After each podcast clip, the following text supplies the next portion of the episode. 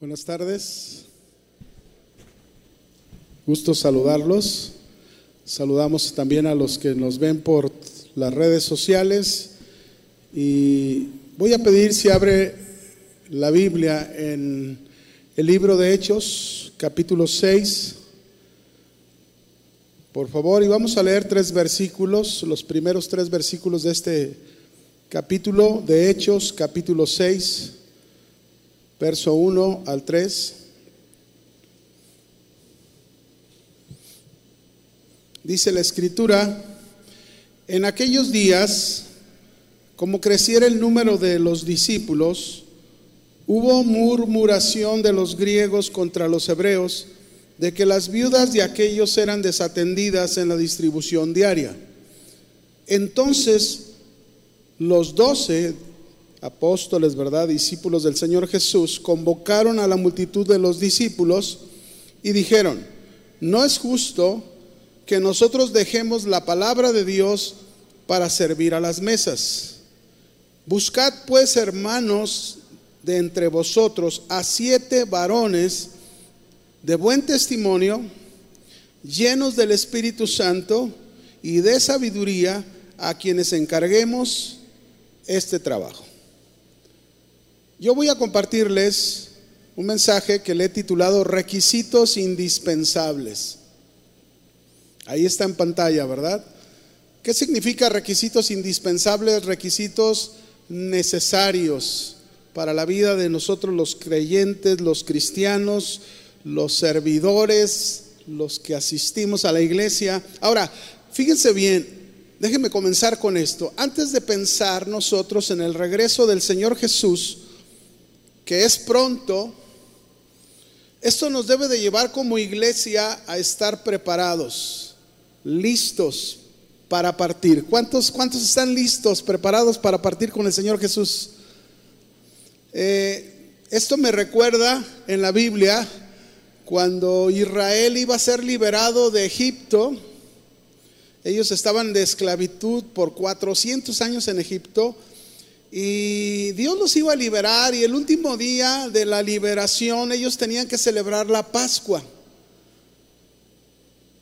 Pero también Dios les había ordenado, fíjense bien, que tuvieran sus maletas listas, es decir, celebren la Pascua, pero tengan todas sus maletas listas porque este día será el día de la partida.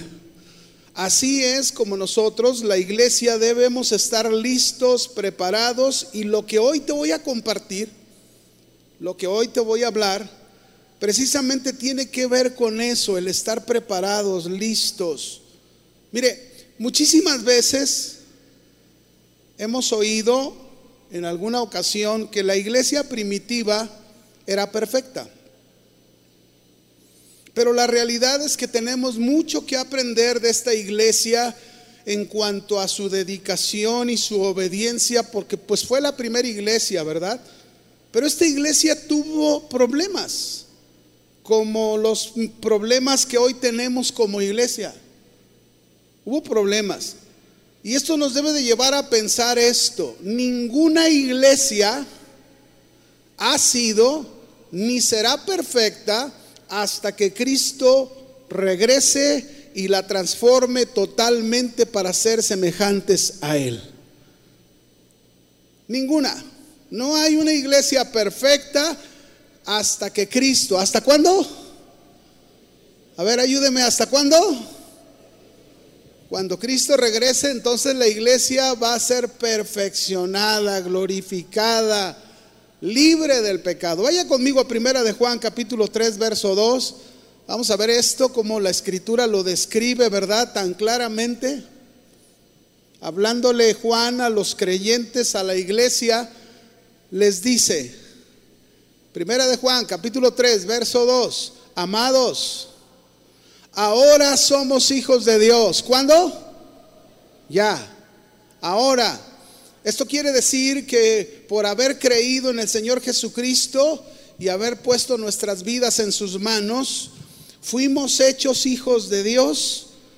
Esto quiere decir que ya somos hijos de Dios. Si tú ya le has entregado tu vida al Señor, has creído en Él como el Salvador de tu vida, como el Señor de tu vida, tú ha sido hecho un hijo de Dios. Así lo dice el Evangelio de Juan, capítulo 1, versículo 12, ¿verdad? A los que le recibieron, a los que creen en su nombre, les dio la potestad de ser hechos hijos de Dios.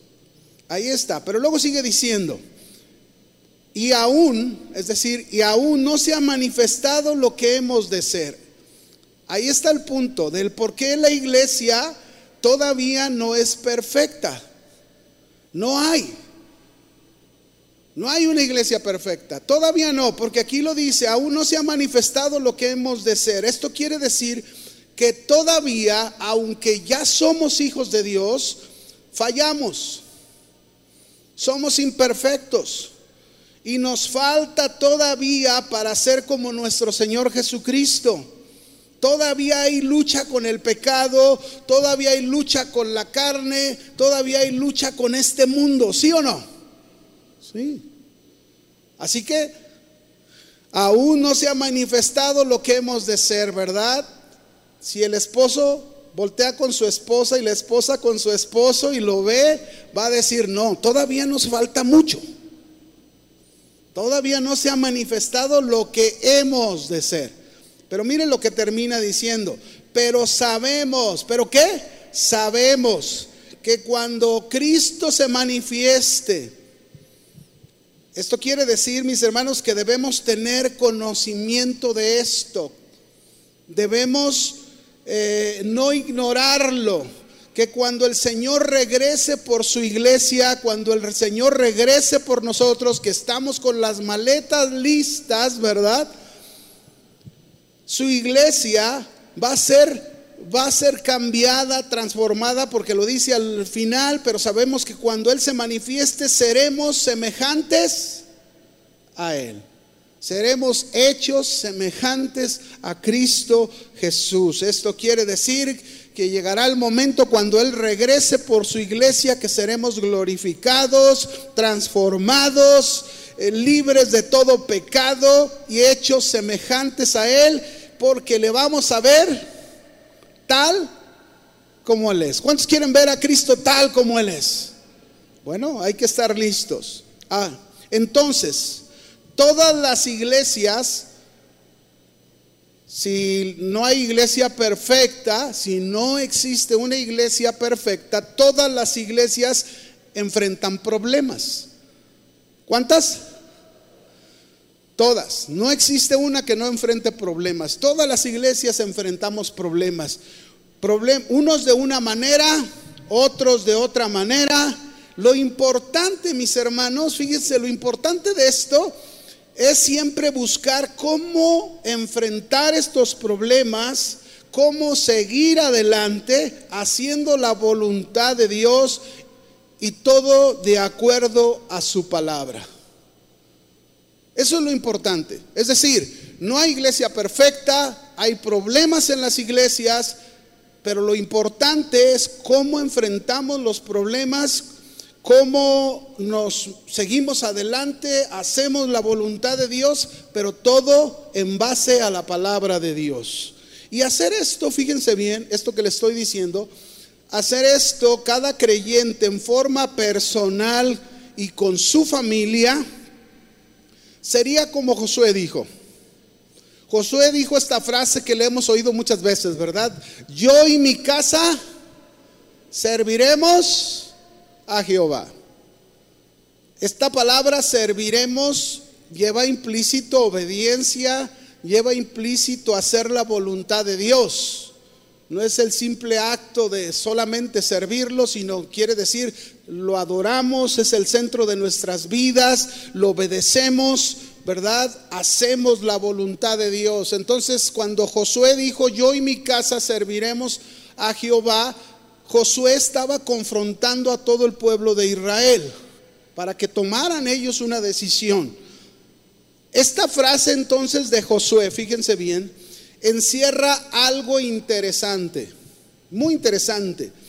Cada uno de nosotros y cada familia aquí representada en la iglesia en particular, vamos a determinar cómo vamos a vivir y cómo nos vamos a conducir delante de Dios mientras Él regresa por nosotros. Cada uno. Es decir, nadie va a decidir por ti. Tú vas a decidir cómo vives, cómo te conduces ante los ojos de Dios. Nadie va a decidir por tu familia. Cada familia va a decidir en particular cómo viven, cómo se conducen ante los ojos de Dios.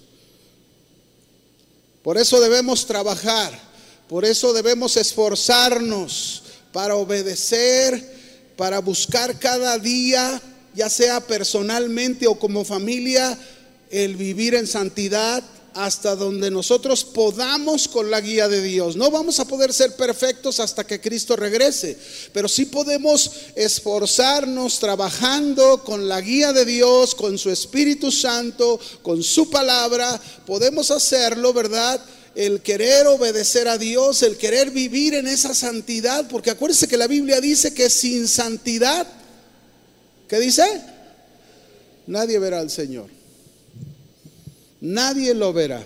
Bien, regresando al pasaje, si va conmigo y regresa al pasaje de Hechos capítulo 6, ahí manténgase, ¿verdad? Porque de ahí vamos a aprender esos requisitos indispensables. Pero antes de aprenderlos, este pasaje de Hechos capítulo 6, nosotros vemos que ahí se presenta otro problema a la iglesia primitiva. Este sería el segundo problema que la iglesia primitiva enfrenta en sus inicios.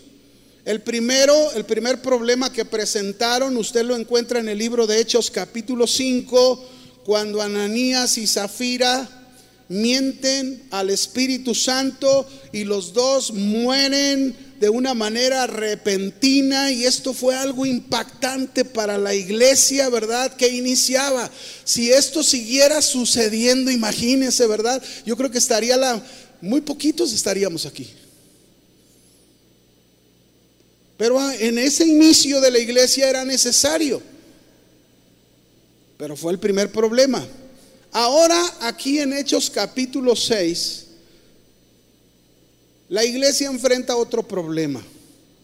Es decir, los judíos de habla griega, los judíos que habían nacido en otras partes, no eran meramente de Palestina, pero eran judíos que hablaban, eh, tenían el lenguaje griego, ¿verdad? Por eso se les dice los judíos de habla griega que se convirtieron muy posiblemente en el Pentecostés dice que murmuraron contra los judíos de habla hebrea, es decir, los nativos de Palestina.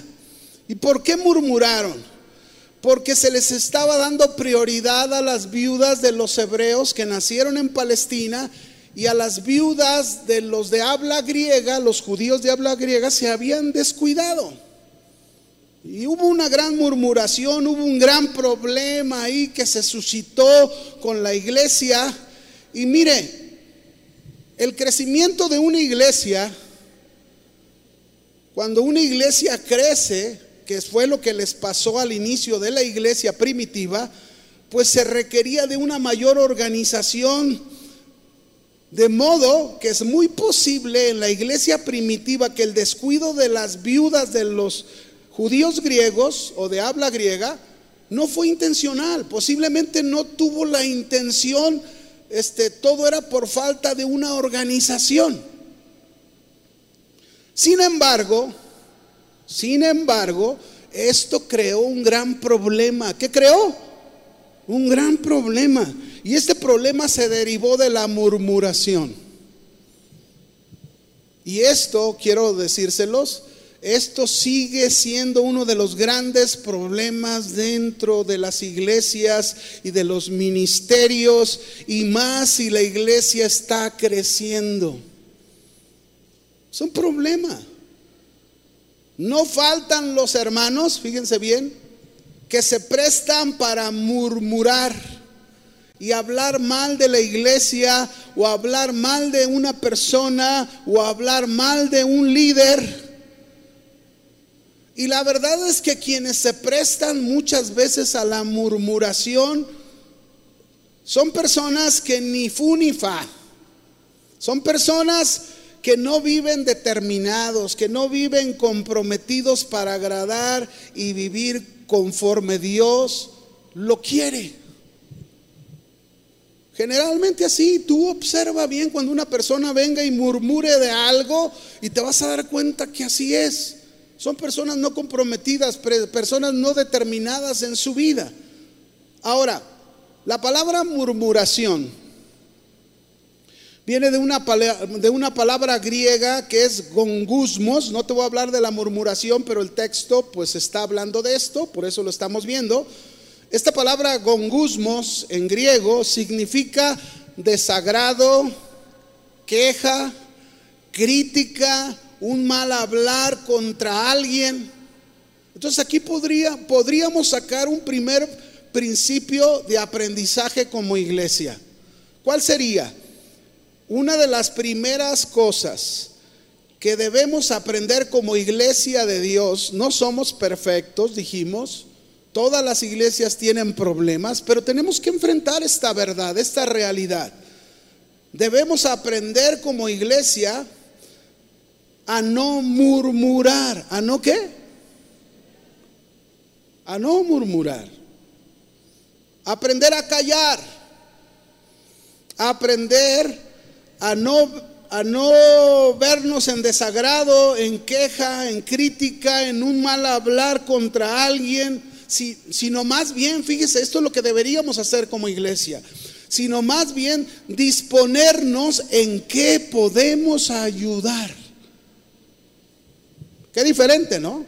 Es decir, en lugar de murmurar, voy a, voy a decirme a mí mismo, me voy a disponer cómo puedo ayudar en este problema. Por eso, mis hermanos, debemos concentrarnos muy bien en lo que estamos haciendo, en lo que se nos ha encomendado. Muchos ni siquiera hacen bien lo que se les ha encomendado. algunos se les ha encomendado su casa y no lo están haciendo bien. Y sin embargo ya se están metiendo en otros asuntos cuando no se disponen a ayudar en, los asuntos de su propio hogar. Es ahí donde deberíamos de comenzar. Antes de murmurar, mira bien si estás cumpliendo con tu papel, si lo estás ejerciendo bien en lo que Dios te ha encomendado. Y quizás Dios no te ha encomendado servir en la iglesia, o quizás Dios no te ha encomendado en algún ministerio, pero sí tienes el ministerio de tu casa, de tu hogar, de tu familia, de tus hijos, de tu esposo o de tu esposa. Pablo le dijo a Timoteo esta recomendación que yo se las doy a ustedes.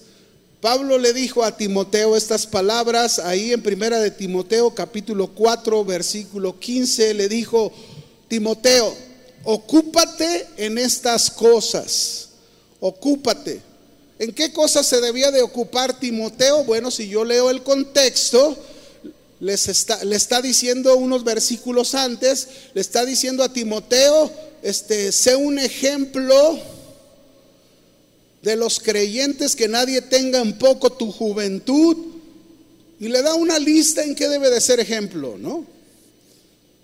Y luego después le dice que, que se dé a la lectura, a estudiar la palabra de Dios. Bueno, entonces cuando le está diciendo, ocúpate de esto, le está diciendo, ocúpate del ministerio, el pastorado que Dios te ha encomendado. Sé un ejemplo a los creyentes. Que nadie tenga en poco tu juventud.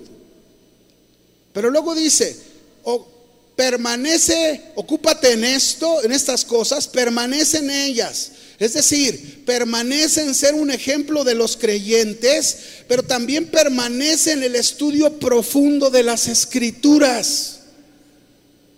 ¿Cómo voy a, cumplir la encomienda que Dios me dio si la encomienda que Dios me dio es mi casa? Es ahí donde debo de centrarme. Ocúpate en esas cosas. Ocúpate en el estudio profundo de las escrituras. Permanece en eso porque eso te va a ayudar a que hagas bien tu función en tu hogar.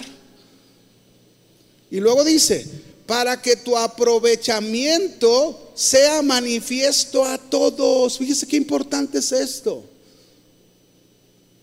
¿Hace cuántos años tú le entregaste tu vida al Señor Jesús? ¿Hace cuánto tiempo fuiste hecho un hijo de Dios? Ahora hazte la pregunta, ¿el aprovechamiento que he tenido ha sido manifiesto a todos? Todos han visto tu crecimiento en tu casa, tus hijos, tu esposa, tu esposo. Los hermanos han visto cómo has crecido, cómo has madurado, han visto tu aprovechamiento porque te has metido a las escrituras, has profundizado la palabra de Dios.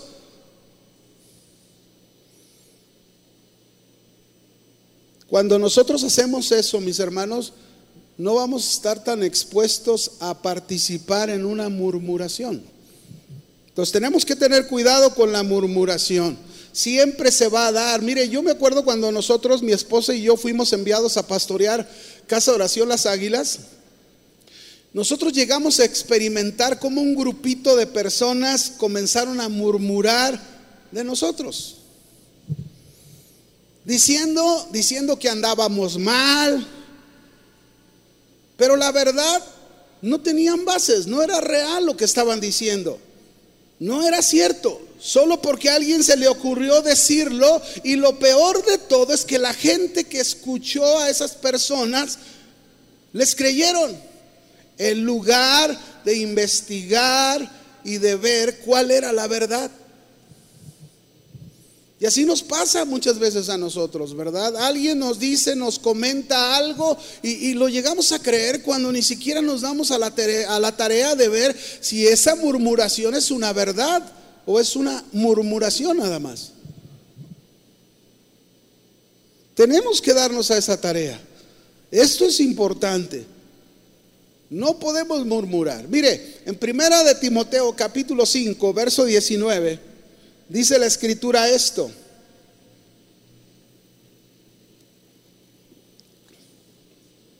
Primera de Timoteo 5, 19.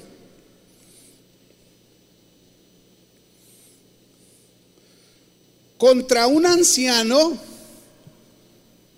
la palabra anciano aquí no se refiere a alguien avanzado de edad, la palabra anciano aquí se está refiriendo a un líder, a un supervisor, a un pastor, un encargado de, la obra de Dios, ¿verdad? Está diciendo, contra un anciano no admitas acusación, queja. Alguien te está hablando mal de este anciano, no admitas, dice, sino con dos o tres testigos. Así que nos está diciendo que toda queja o acusación tiene que tener la veracidad de dos o tres personas que lo han constatado, que tienen pruebas de lo que se le acusa, no solo porque se escuchó de alguien.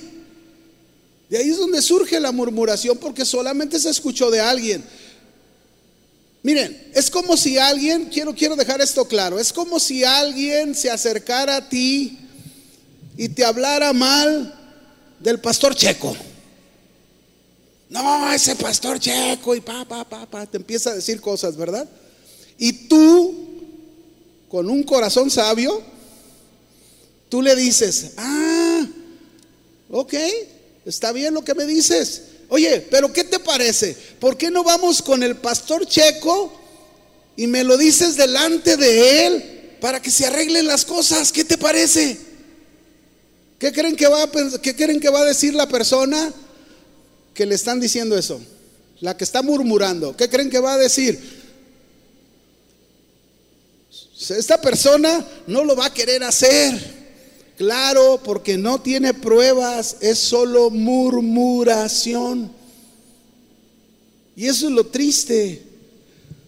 Eso es lo triste, mis hermanos. El problema es que muchas veces los líderes son criticados, acusados, se tienen queja contra ellos, pero por razones no válidas o por fallas insignificantes. Y debemos tener cuidado como iglesia, debemos de ser una iglesia lista, preparada para la venida del Señor y no dejándonos envolver por este tipo de murmuraciones. Amén. Muy bien, vamos a seguir adelante. Esa fue la primera cosa que sucedió en este problema. La primera cosa que sucedió fue la murmuración.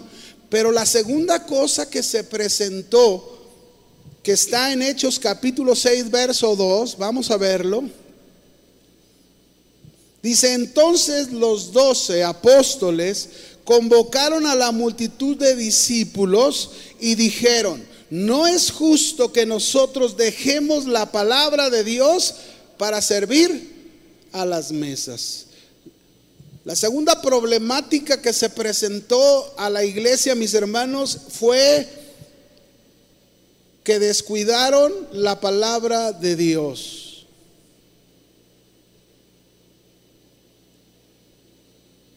Y esto no nos debe de suceder, cristianos.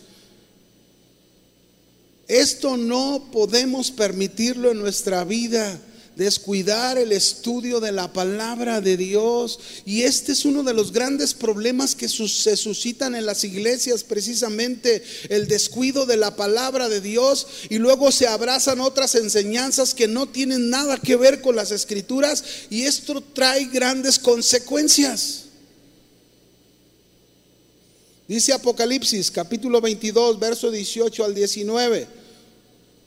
Yo testifico a todo aquel que oye las palabras de la profecía de este libro, si alguno le añadiere estas cosas, Dios traerá sobre él las plagas que están escritas en este libro. Y si alguno quitare, fíjense, o añadirle o quitarle a la palabra de Dios, dice, quitarle de las palabras del libro de esta profecía, Dios quitará su parte del libro de la vida y de la santa ciudad y de las cosas que están escritas en este libro. Qué importante es no descuidar la palabra de Dios. Qué importante es no descuidar el estudio de la palabra de Dios. Cada uno somos responsables, cada uno como personas, como familias, somos responsables del estudio, del escudriñar las escrituras. La verdad es que en el caso de los apóstoles les ganó el crecimiento de la iglesia y la falta de organización. Tenían que aprender. Por eso los, pero también esto nos enseña el día de hoy algo. Por eso los pastores no podemos ni debemos pretender quererlo hacer todo en la iglesia. No. Debemos trabajar en disipular personas y disipularlas muy bien porque así nos enseña la escritura, ¿verdad? La escritura nos enseñó ahí en Mateo 28, cuando la encomienda del Señor, vayan y hagan discípulos a todas las naciones, es decir, no solo creyentes, no solo congregantes, discípulos, personas que sigan haciendo la tarea detrás de nosotros, la tarea de seguir haciendo las cosas que el Señor encomienda que hagamos. Discípulos. Lo triste es que yo he conocido pastores, mis hermanos, de otras iglesias, pastores que no permiten desarrollarse a otros por temor a que les ganen el puesto.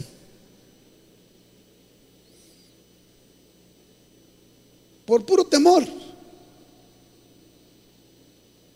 Y cuando un verdadero líder se goza, fíjense bien, cuando un verdadero líder se goza, si un discípulo crece, y es bueno, incluso mucho mejor que Él, se goza.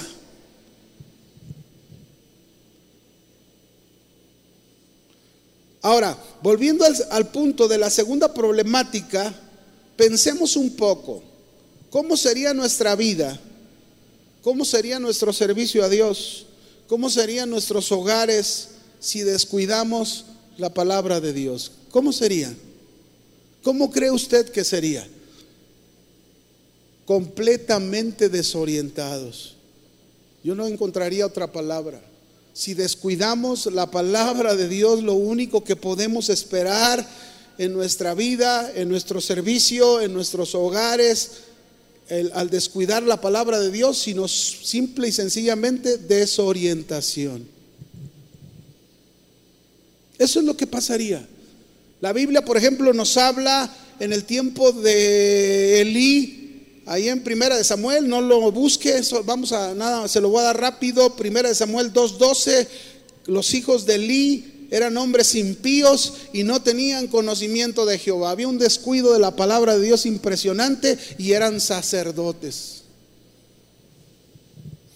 En primera de Samuel 3:1 dice la escritura, el joven Samuel ministraba a Jehová en presencia de Elí y escuchen lo que dice a continuación, y la palabra de Jehová escaseaba en aquellos días. No había visión con frecuencia, había un descuido de la palabra de Dios terrible.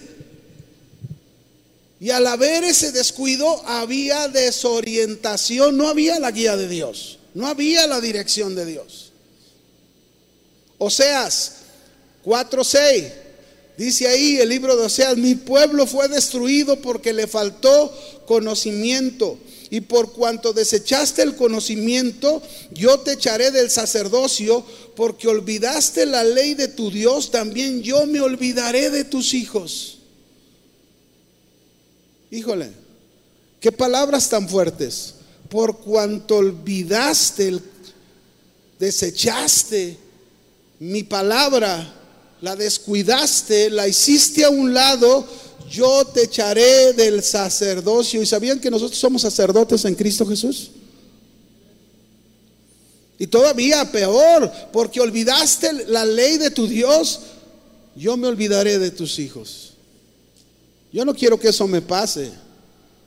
Yo no sé tú, pero yo tengo que determinar en mi vida, como Josué dijo, yo y mi casa serviremos a Jehová. Y para servir al Señor yo no quiero descuidar la palabra de Dios. Yo quiero profundizar la palabra de Dios, quiero tener el conocimiento de Dios, quiero aprender de ese conocimiento de Dios y que, y que traiga cambios a mi vida. Ahora, escúchelo bien es por la palabra de Dios, por eso no podemos descuidarla. Es por la palabra de Dios que usted y yo podemos corregir nuestros errores y nuestras faltas. Es por la palabra de Dios que usted y yo podemos conocer la verdad y resistir la mentira y el engaño.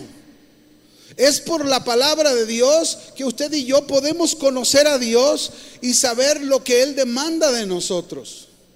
Es por la palabra de Dios que se nos da la guía y la dirección para nuestras vidas y nuestros hogares. Por la palabra de Dios. No podemos descuidarla.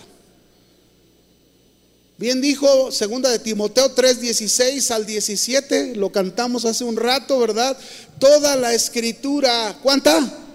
Toda es inspirada por Dios. Tiene el aliento de Dios, tiene la vida de Dios, la escritura y dice, y es útil, ¿para qué es útil? Para enseñarnos, para redarguirnos, para corregirnos, para instruirnos en una vida de justicia. Eso es lo que hace la palabra de Dios, por eso no la podemos descuidar. Ahí encontramos la guía de Dios para nosotros. La guía de Dios nos enseña, la guía de Dios nos redarguye, cuando algo no estamos haciéndolo correcto, ahí está la palabra de Dios. Oye, así no es. Como lo estás haciendo, así no es. Tienes que cambiar eso. O nos corrige, ¿verdad? Algunas actitudes, algunas maneras en que nos estamos conduciendo. La palabra también nos, nos muestra que no estamos bien en eso.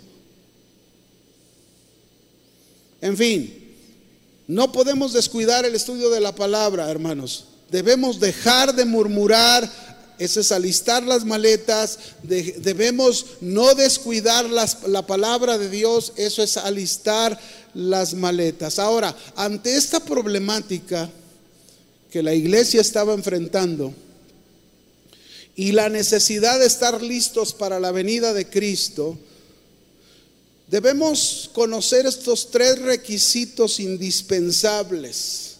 Son tres requisitos indispensables ahí en la escritura que no solo no solo para los que sirven en la iglesia, es para toda la iglesia en general.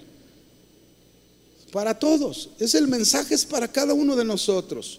Estos tres requisitos los encontramos en el verso 3, al final de Hechos capítulo 6, ¿verdad?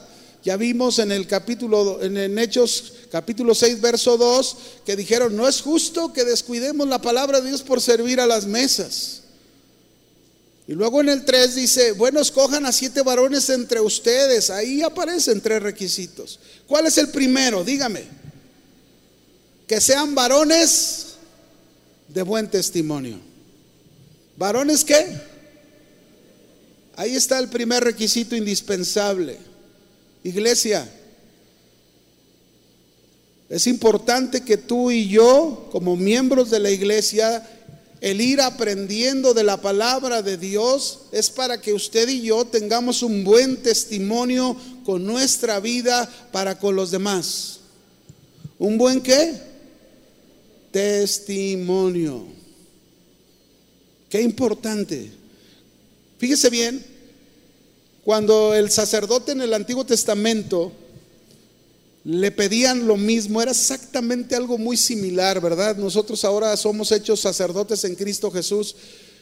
Eh, eh, en, en, la antigüedad, en el tabernáculo, que se dividía en tres partes, el atrio, el lugar santo y el lugar santísimo, llegar al lugar santísimo donde se representaba, estaba la presencia de Dios, solamente podía entrar el sumo sacerdote, pero al lugar santo sí podían entrar los sacerdotes. Y cuando los sacerdotes iban a entrar al lugar santo, no el pueblo no podía entrar, solo los sacerdotes. Lo primero que encontraba el sacerdote era el lavacro, ¿verdad? Se lavaba las manos, se lavaba los pies, que representaba todos los días, había que hacerlo, ¿verdad? Antes de entrar al lugar santo, porque si no lo hacía, inmediatamente caía muerto. Pero una vez que entraba al lugar santo, había un primer enser que encontraban. ¿Y saben cuál era este primer enser? El candelabro. El candelero de oro. Y lo tenían que encender. Había que prenderlo, ¿verdad? Este candelabro, candelabro, ¿verdad? O candelero de oro, tenía seis brazos y una parte central. La parte central representaba a Cristo. Cristo dijo, yo soy la luz del mundo. Y los seis brazos, seis representa al hombre. En este caso, los creyentes. Cristo dijo a cada uno de nosotros, ustedes son la luz de qué? Del mundo. Y esta palabra luz del mundo significa, o un significado que tiene muy importante, es el buen testimonio.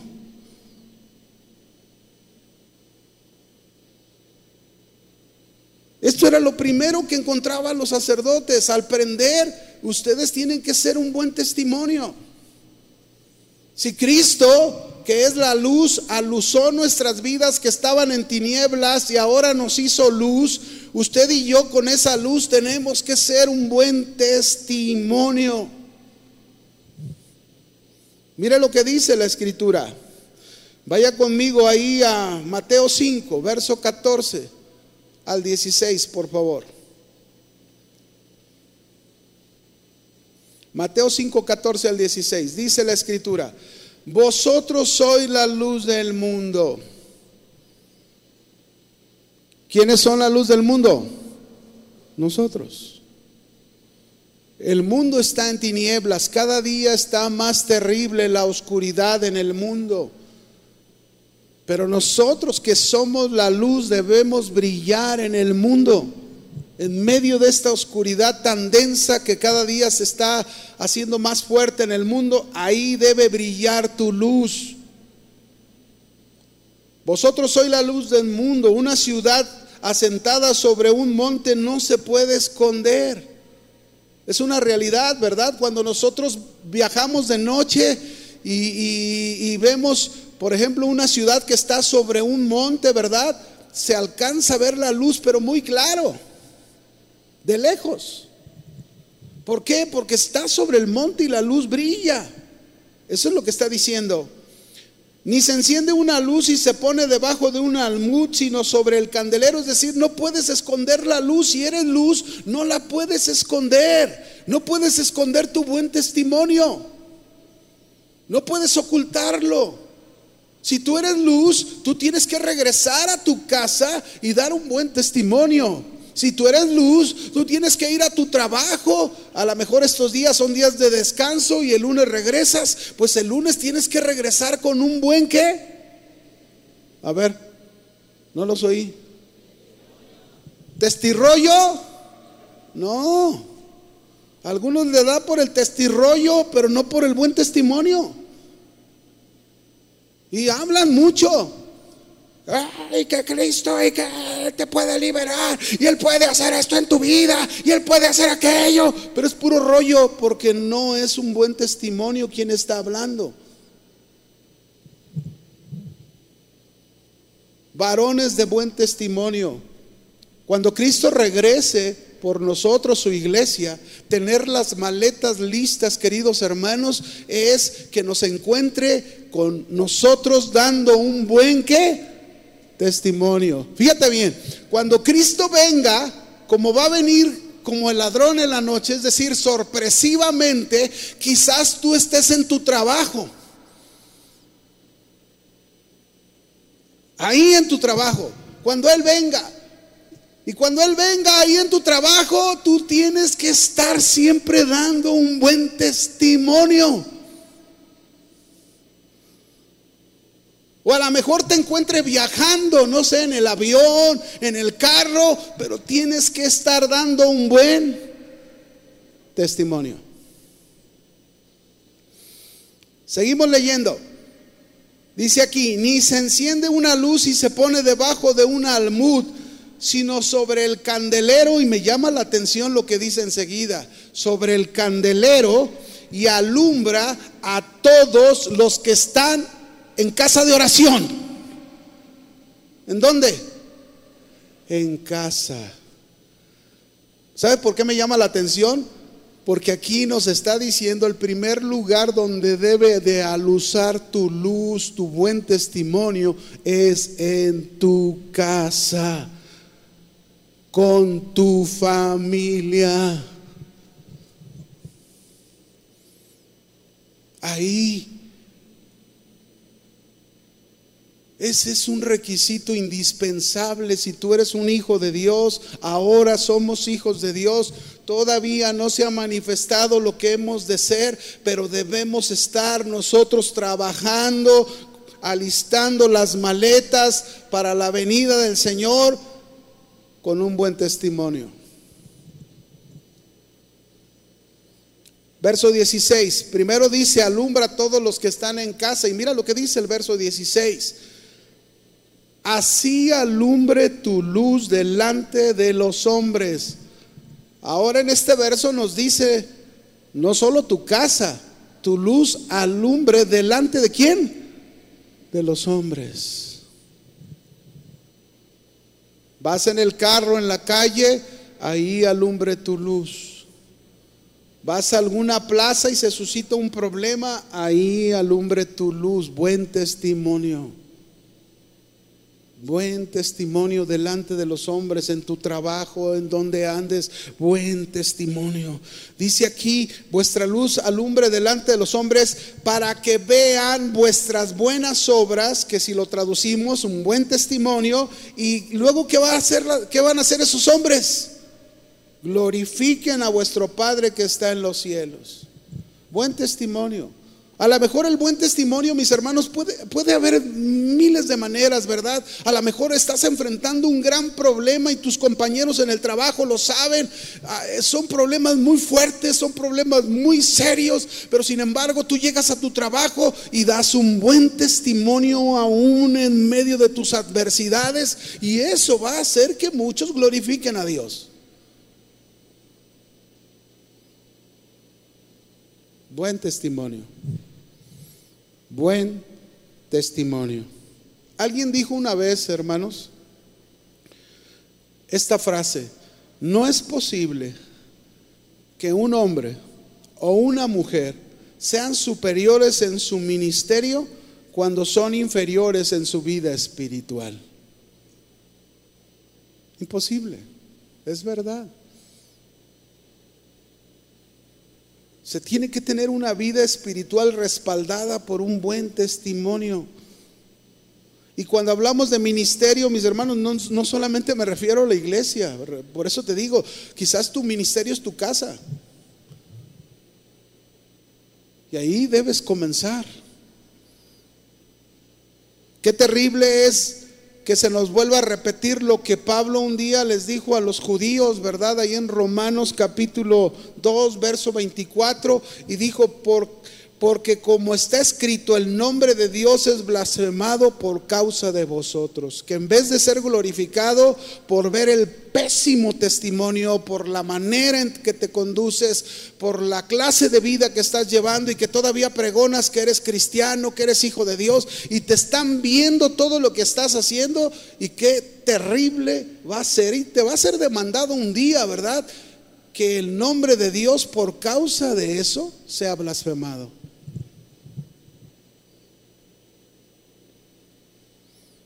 Vamos al segundo requisito. Ahí mismo en Hechos capítulo 6, versículo 3, no solamente dicen varones de buen testimonio, sino también nos dice que sean varones que llenos, llenos del Espíritu Santo. Llenos. Este no es un requisito solo para los que sirven, repito, este es un requisito para todos los creyentes, porque mira lo que dice Efesios 5, verso 18. Este es un mandamiento para toda la iglesia. Efesios 5, 18. No os embriaguéis con vino en lo cual hay disolución, antes bien, sed llenos del Espíritu. Este es un mandamiento para la iglesia.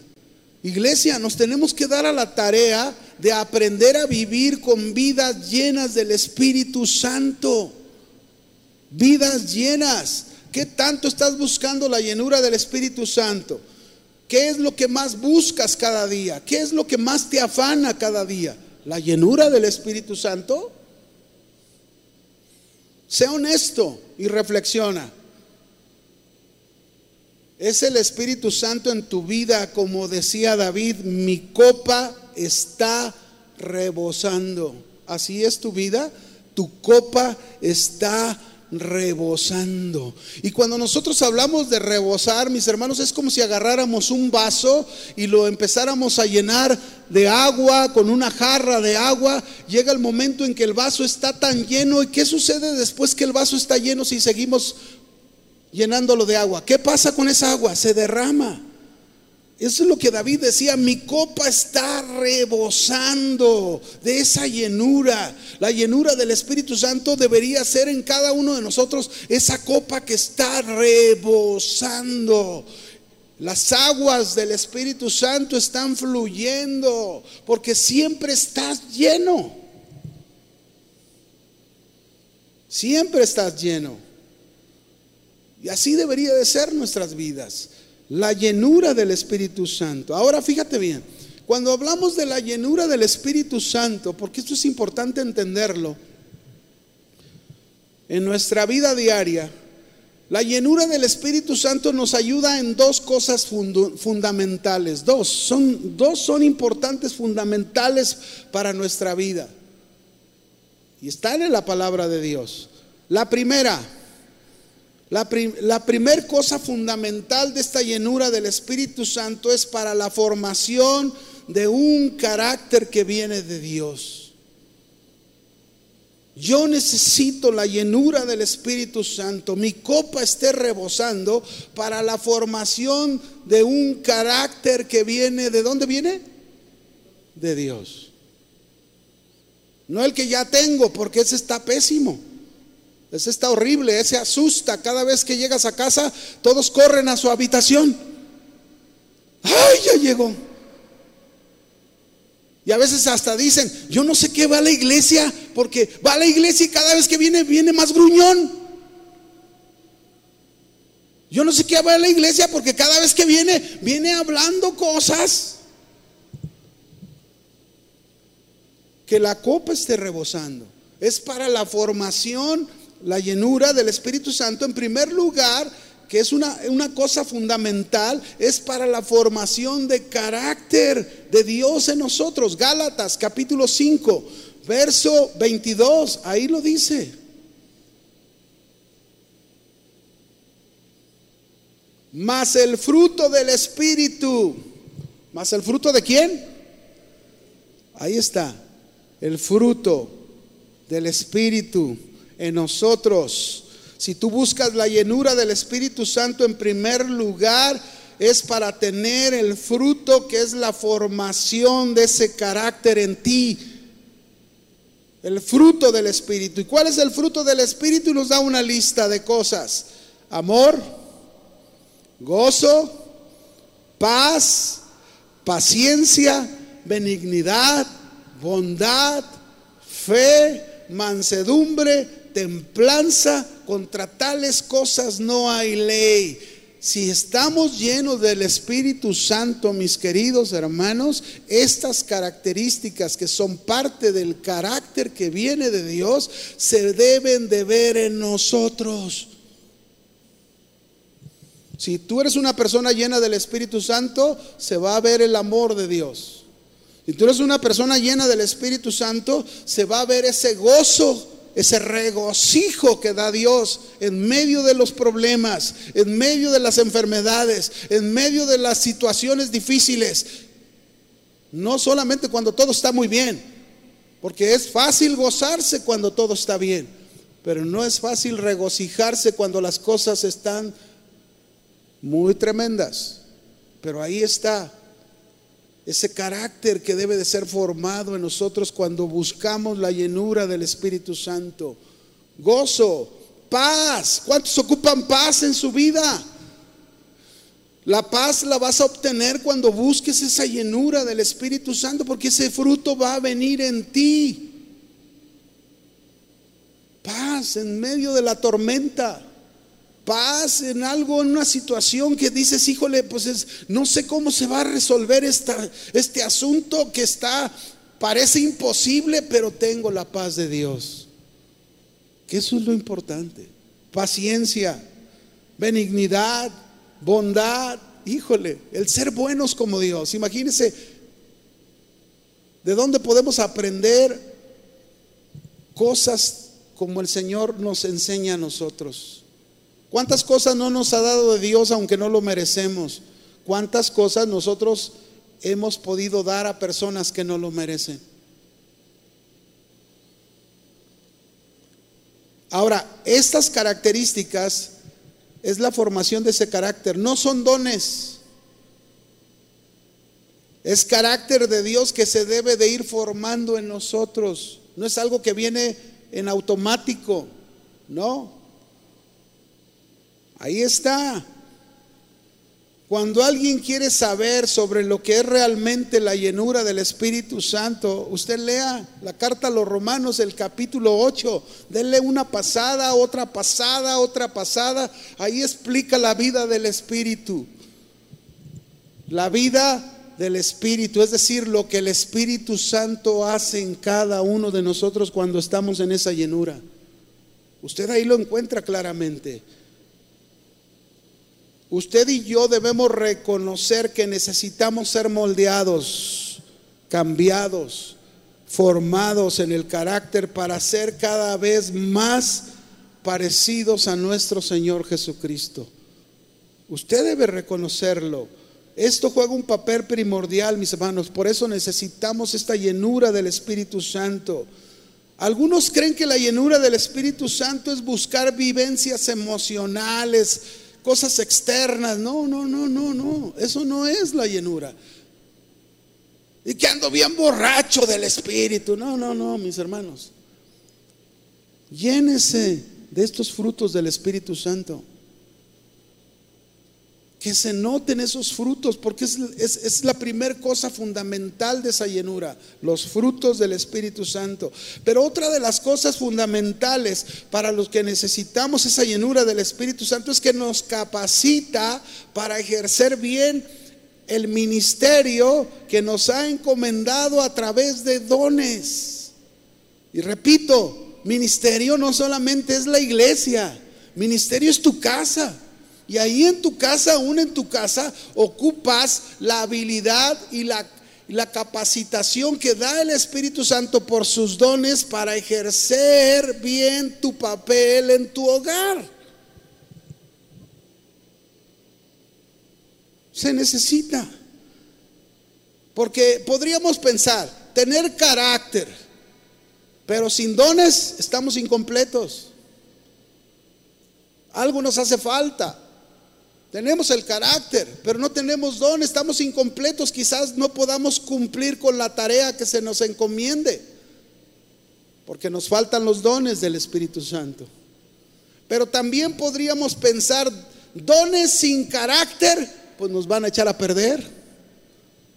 Ocupamos las dos cosas, ocupamos la llenura del Espíritu Santo para la formación de carácter, ocupamos la llenura del Espíritu Santo para que nos capacite con dones dones espirituales que son muy necesarios en nuestra vida. Por ejemplo, ¿cuántos de ustedes ocupan discernimiento? ¿Sí o no se ocupa el discernimiento? Porque a veces nos agarramos juzgando las cosas a nuestra manera. Sin embargo, si pedimos a Dios, Señor, que tu Espíritu Santo me dé discernimiento para poder entender esta actitud o esta manera en que hoy vino mi esposo. O como encontré a mi esposa, que no la entiendo. Ahí está, la llenura del Espíritu Santo es importante, mis hermanos. Necesitamos esa llenura. Dice Hechos, capítulo 1, verso 8. Ya lo hemos oído muchas veces, Hechos 1.8, pero recibiréis poder. ¿Qué vamos a recibir? Poder cuando haya venido sobre vosotros el Espíritu Santo y me serán testigos en Jerusalén, en Judea, en Samaria y hasta lo último de la tierra. Poder. Llenura del Espíritu Santo nos trae poder. Un poder que nos da valor. Valor para enfrentar el pecado. Valor para enfrentar al mundo. Valor para enfrentar aquellas áreas de nuestra vida que necesitan ser transformadas. Ese poder del Espíritu Santo nos trae entrega. Un poder que nos trae para entregarnos, ¿verdad? Para, para rendirnos al Señor. Qué importante es hacer eso. Necesitamos el poder de Dios. Pero ¿cómo lo tenemos? Buscando la llenura del Espíritu Santo. Ahí está el segundo requisito indispensable que tú y yo como iglesia necesitamos. No solo el buen testimonio, necesitamos esa llenura del Espíritu Santo. Vamos al tercero. Volviendo otra vez ahí, Hechos capítulo 6, verso 3. ¿Cuál es el tercer requisito indispensable? Que sean llenos de sabiduría. Cuando habla sean llenos del Espíritu Santo y sabiduría, está hablando también de la llenura de sabiduría. La sabiduría es muy indispensable para nuestras vidas. No solo los líderes ocupan la sabiduría, todo cristiano ocupa el conocimiento de Dios puesto en práctica, porque eso es lo que significa sabiduría, conocimiento de Dios puesto en práctica. Tenemos que ser personas que por un lado buscamos el conocimiento de Dios en su palabra, pero por otro lado debemos ser personas que practicamos ese conocimiento que aprendemos de la palabra de Dios y es por eso que obtenemos sabiduría. La sabiduría no viene si tú no vas al conocimiento de Dios. Si tú no vas a la palabra, si tú te conformas con escuchar el mensaje del día que vienes a la iglesia, pues no es suficiente. Pero si todos los días agarras la palabra de Dios, la meditas, estás yendo al conocimiento de Dios y seguro Dios te habla. Y cuando Dios te habla en ese conocimiento y tú lo llevas al terreno de la práctica, ese conocimiento más la práctica te lleva a tener sabiduría.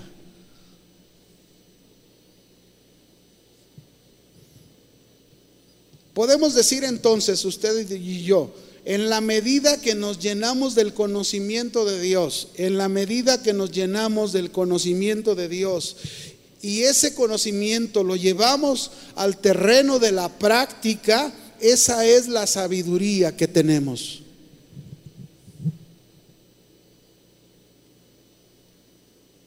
Y la sabiduría de Dios nos ayuda nos ayuda para enfrentar toda clase de problemas y, decisiones que debemos tomar en nuestra vida.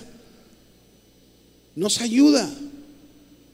Porque muchas veces enfrentamos alguna cosa y no sabemos qué hacer, qué hago, qué hago. Ve y pide sabiduría. Ve al conocimiento de Dios y cuando leas el conocimiento de Dios, lo que el Señor te está diciendo, llévalo al terreno de la práctica y ahí está la sabiduría.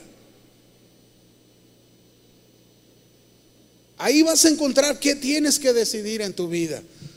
Pero mis hermanos, por ejemplo, ¿cómo enseñar, cómo enseñar a las personas, cómo enseñarlas que cuiden sus hogares cuando nosotros mismos no lo sabemos hacer?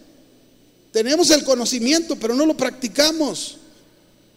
No se puede. ¿Cómo enseñarles si yo mismo no lo estoy haciendo en mi propia casa? ¿Cómo aconsejar a una pareja de matrimonio que enfrentan dificultad en su matrimonio si mi matrimonio no he trabajado y resuelto mis propios problemas? ¿Cómo aconsejar a una persona a que persista en el estudio de la palabra de Dios y que la viva si yo mismo no lo estoy haciendo? No tengo esa sabiduría. ¿Cómo decirle a una persona que confíe en Dios y que no tenga temor si yo mismo padezco de temor y no confío? Necesito la sabiduría de Dios.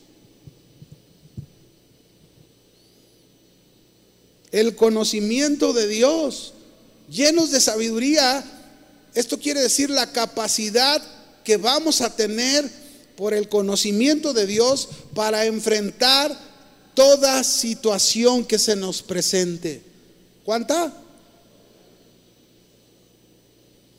Por eso a veces, por eso a veces cuando estamos frente a un problema no sabemos qué hacer.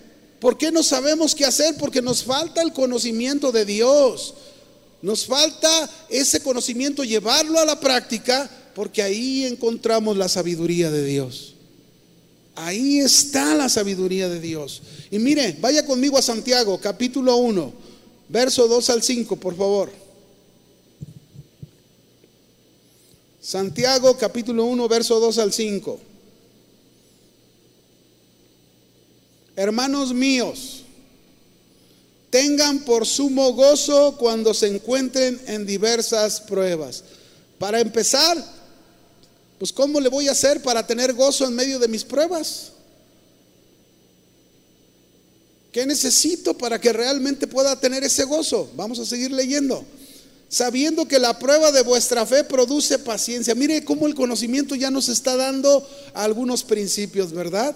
Sabiendo es decir, entendiendo, conociendo que la prueba de mi fe, cuando estoy siendo probado en la fe, ¿qué va a producir en mí eso? ¿Qué va a producir? Ah, bueno, entonces cuando yo aprendo esto, estoy aprendiendo ya a gozarme. Porque sé que el problema que estoy pasando, al final de cuentas, me va a traer más paciencia, me va a traer más Paciencia, paz, ciencia. Sigue diciendo, mas tenga la paciencia su obra completa, la paciencia su obra completa, no a medias, que sea completada de tal manera que has madurado. Ahora sabes, cuando llega el problema ya lo sabes, algo va a ser Dios. No sé qué sea, no sé qué me va a enseñar, no sé qué va a cambiar en mí, no sé qué va a hacer Dios, pero, pero voy a esperar. Paciencia, has madurado, su obra completa se ha realizado en tu vida. Pero luego dice, Dice ahí, mas tenga la paciencia su obra completa para que seáis perfectos y cabales sin que os falte cosa alguna. Vea el versículo 5. Si alguno de ustedes tiene falta de sabiduría, ¿sabiduría para cuándo? ¿De qué está hablando? ¿De qué nos está hablando el texto? De las pruebas. ¿De qué nos está hablando el, texto?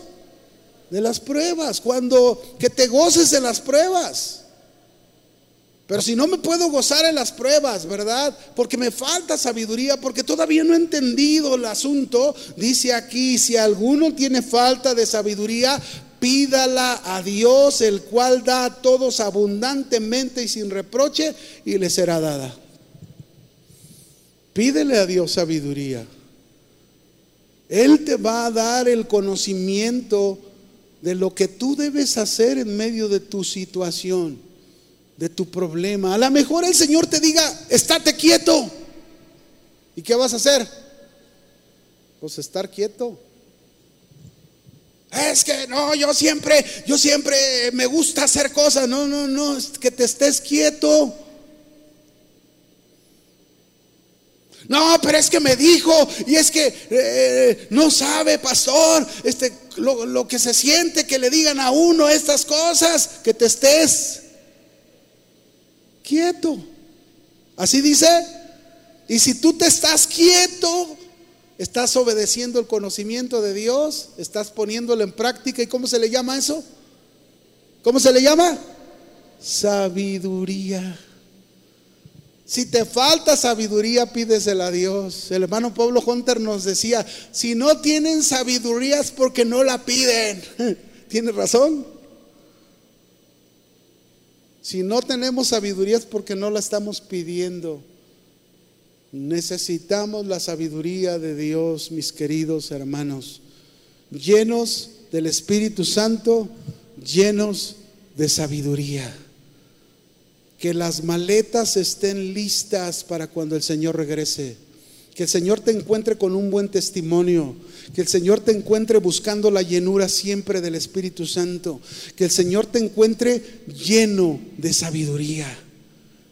Lleno de su conocimiento puesto en práctica en tu vida. Amén. No hay iglesia perfecta. Siempre encontraremos problemas en la iglesia. Pero lo importante es aprender, sacarle provecho a esos problemas, a aprender de ellos, aprender, ¿verdad? ¿Y qué debemos aprender? A no murmurar. Comprométase con Dios.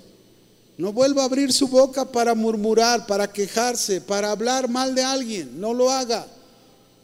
No descuide la palabra de Dios.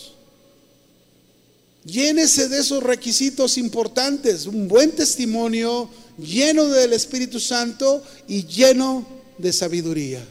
¿Cuántos de ustedes quieren estar con estos requisitos indispensables en su vida para cuando el Señor regrese? Si usted quiere estar listo con sus maletas, y que estos tres requisitos estén presentes, póngase de pie y dígaselo al Señor, dígale, Señor, yo quiero estar listo, quiero estar preparado para cuando tú vengas por mí, me encuentres con un buen testimonio, me encuentres lleno de tu Espíritu Santo, me encuentres lleno de sabiduría, tomando las mejores decisiones de mi vida.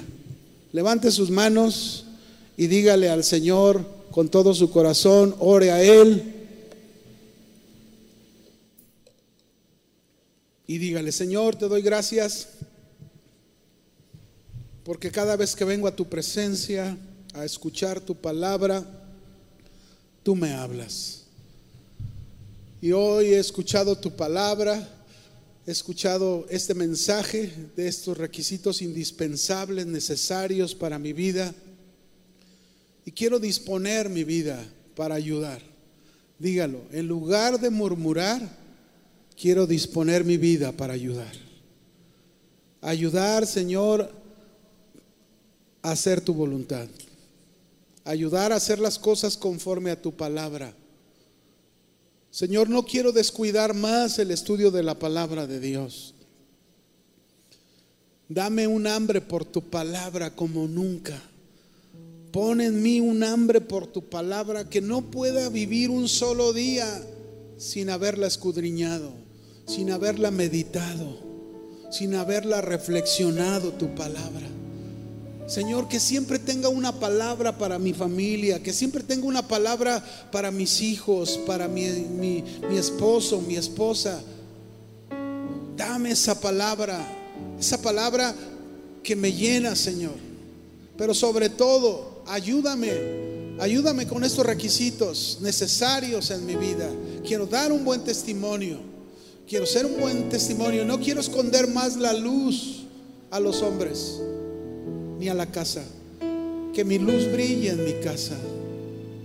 Que mi luz brille en donde quiera que yo esté, Señor, con un buen testimonio, para que los hombres te glorifiquen. No quiero ni deseo que tu nombre sea blasfemado por causa de mí. Quiero estar lleno de tu Espíritu Santo. Vamos, levanta tus manos y díselo, lléname. ¿Por qué no se lo dices? Y comienzas desde hoy a pedir esto, que no se te olvide, que lo hagas un hábito de tu vida. Todos los días dile, lléname, lléname, lléname de tu Espíritu Santo. Que ese fruto del Espíritu sea formado, ese carácter en mí. Lléname, lléname con tus dones. Que tus dones puedan fluir en mi vida. Esos dones que tú das de tu Espíritu de acuerdo a lo que esté, tú me encomiendes, de acuerdo a lo que tenga que hacer, dame de tus dones, lléname con tus dones. En el nombre de Jesús, Señor, haz eso en cada uno de nosotros. Pero también, Señor, queremos llenarnos de sabiduría, de tu sabiduría. Aquí estamos,